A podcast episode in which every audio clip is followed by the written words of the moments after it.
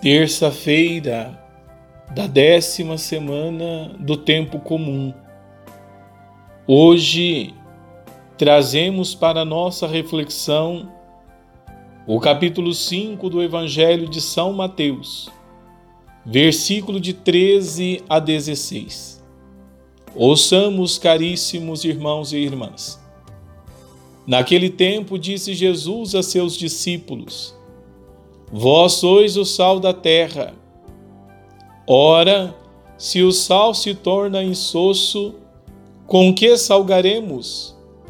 Ele não servirá para mais nada, senão para ser jogado fora e ser pisado pelos homens. Vós sois a luz do mundo. Não pode ficar escondida uma cidade construída sobre um monte.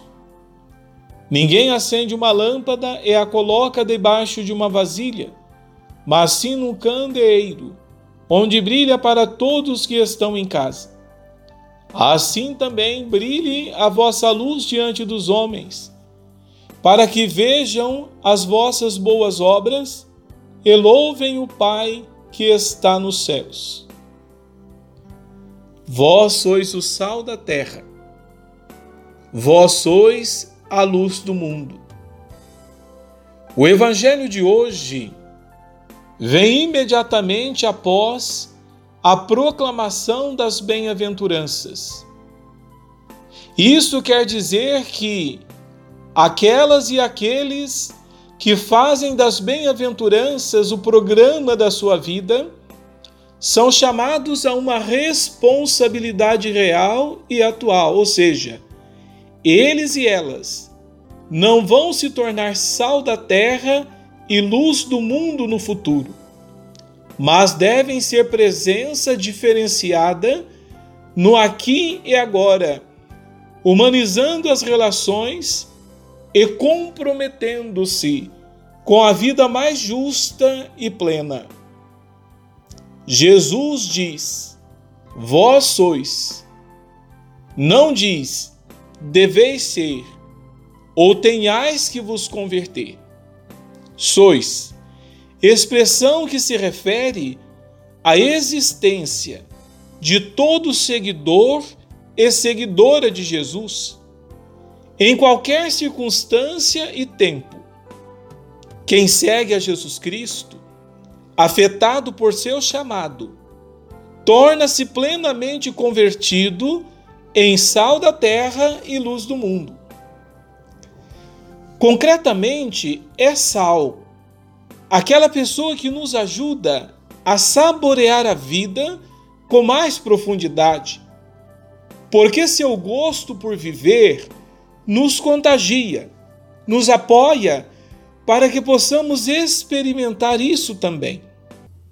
É luz, porque com sua presença amorosa dissipa nossas obscuridades e facilita que percebamos o sentido luminoso de nossa existência, de nossa verdadeira identidade. A vida de Jesus aparece como sal e como luz, pelo que ele era e vivia.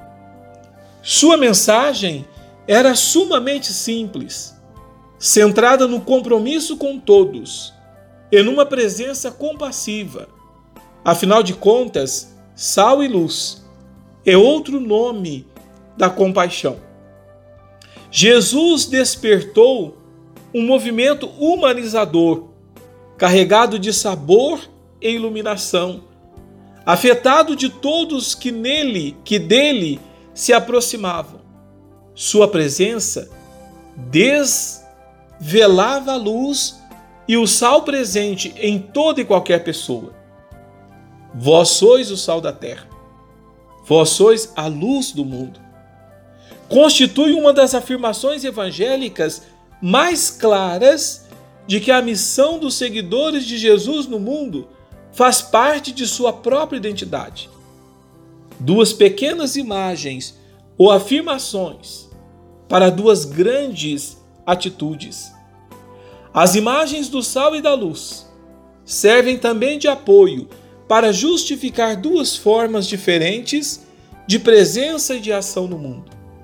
A referência ao sal remete a uma ação invisível, pois concebe a presença dos cristãos no mundo sob a forma de encarnação, a presença silenciosa na realidade, a inserção na sociedade, deixando atuar pelo testemunho de cada um a força do evangelho que, como a semente, uma vez semeada, germina no campo, dia a dia, dia e noite, sem que o semeador perceba.